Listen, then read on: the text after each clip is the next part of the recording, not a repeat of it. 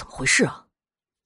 我的心里毛毛的，再抬眼看周围的山色，感觉阴恻恻的，像是要发生什么事儿一般。我的心里顿时有了一种不好的预感。快去叫西城！这时，一个村里的中年人说了这样一句话：“今天不对，有问题啊！快叫西城吧。”西城是我们这儿的一个阴阳术士，平时下葬什么的都是按他的话去做。他在人们心中的威望也挺高的，平时有的人鬼附身后都是找他弄好的。于是有一个年轻人开上车就叫他去了。西城不是我们村的，我们邻村的，所以得让人请他去。随后。我又把二虎叫到了我的身边，和我的大黑狗在一块儿，以免有什么不对。因为此刻谁心里都怕，今天出了这么大的事儿，老掌门又说阴兵，我们在场的所有人心里都有一层深深的阴霾。我就这样守着大黑狗，一只手把二虎揽住，因为我知道大黑狗是最有灵性的东西，能看到不干净的东西。而且又是一条藏獒，让他在身边，我的心里多少有点安全感。我们就这样各自怀着心事等了一会儿。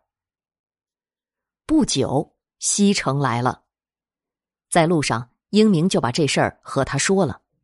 他今天穿着一身中山装，背着一个黑包包，他也带着一只黑狗，不过没有我的大，没有我的凶狠。他的狗看了我的狗一眼，吓得一哆嗦。开玩笑嘛！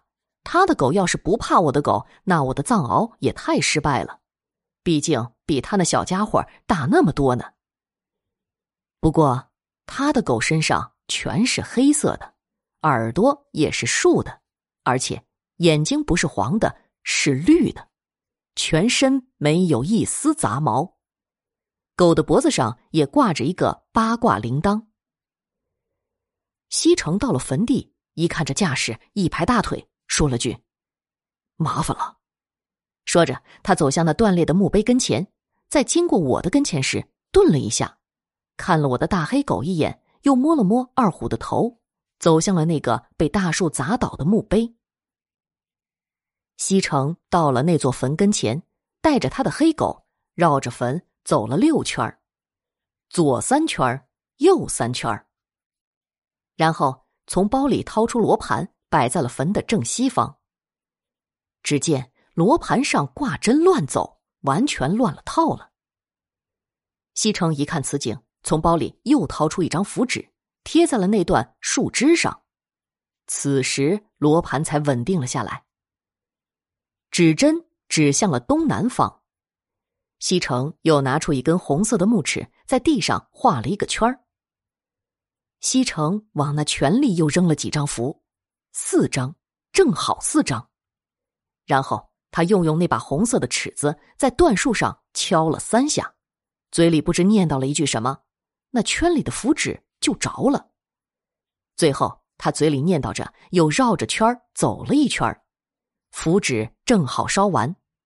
他的大黑狗嗖的一下就朝东南方窜出去了，我的大黑狗也争动着朝那个方向狂吠。大黑狗的突然报废让我和二虎都吓了一跳。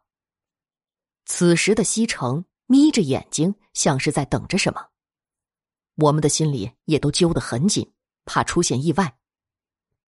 我的不安感愈来愈强，大黑狗还在震动着。果然，东南方传来一声嘶鸣，不好！一声暴喝从西城嘴里传出，我就知道有什么不对。果然，就在这一刻，他的黑狗哀叫了一声。西城单手握尺，向东南方冲了出去。因为坟地里都是杂草灌木，所以看不清那方向发生了什么。大家也都跟着冲向了东南方，我也解下狗链，拉着二虎和大黑狗向那边跑了过去。只见满地的血迹，是那只大黑狗的。不对，大黑狗哪有这么多血呀？周围都是一人来高的草丛，再仔细看，原来还有一个大坑，坑里躺着一个人。我的大黑狗不安的用爪子刨着地，而西城的那只狗已经昏死过去了，它身上还有血迹。再看坑里，那个人肯定已经没气了。这么深的坑，有两三米吧，血迹遍布他的全身。他的耳朵里、眼睛里、鼻子里、嘴里都流着血，而且脸色惨白。大家都倒吸了一口凉气，这难道是摔死的？不可能啊！七窍流血，再看他的眼睛，那是极度惊恐的眼神，像是受了什么惊吓似的。这肯定有猫腻，不只是我一个人这么想的，几乎所有人都这么认为。突然，西城说：“七月中元，百鬼出行，这里是聚阴之地。”他的八字又和这里的山川地势相冲，故而，他的话没有说完，人们好像都懂了些什么。这差不多就是鬼上身吧。可是，我的心里却不是这么认为的。他当时的表情和举动告诉我，这或许是他敷衍人们的一个借口。还有，我之前和二虎看到那个大衣人。暂且把他叫做大衣人吧，那又是怎么回事呢？这肯定别有蹊跷。这里发生的一切告诉我，这事儿绝对没有那么简单。就在我想反驳发问时，我觉得背后好像有什么东西。我回头一看，我操，是那个大衣人！他就站在我的前方不远处五六米。这回我看到了他的表情。他惨白的脸上忽的露出了一丝笑容，他的眼角还流着血。我吓得一屁股坐到了地上，全身的冷汗都流了出来。他还是一闪而没。我的大黑狗这次似乎没有发现他，二虎也没有看到。但是我看到了一个人，和我的表情一样，对，是他。可能大家已经知道是谁了，西城。他先是吓了一跳，而后表情凝重。他开始收拾他的东西，准备离去。我看着他的一举一动，可是他似乎就是不愿意放下自己手里的那根尺子。我从地上站起来，拉起我的大黑狗，正准备过去和他说话呢。我拍拍自己身上的土，突然，一只野猫不知从何处窜了出来。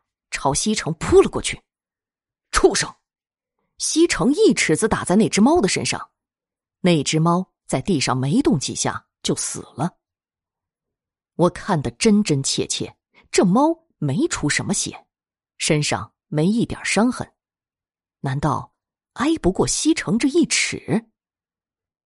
我瞪大了眼睛，他的那只狗冲那只猫扑了过去，我的大黑狗也躁动起来。我大喝了一声，大黑狗这才安分了许多。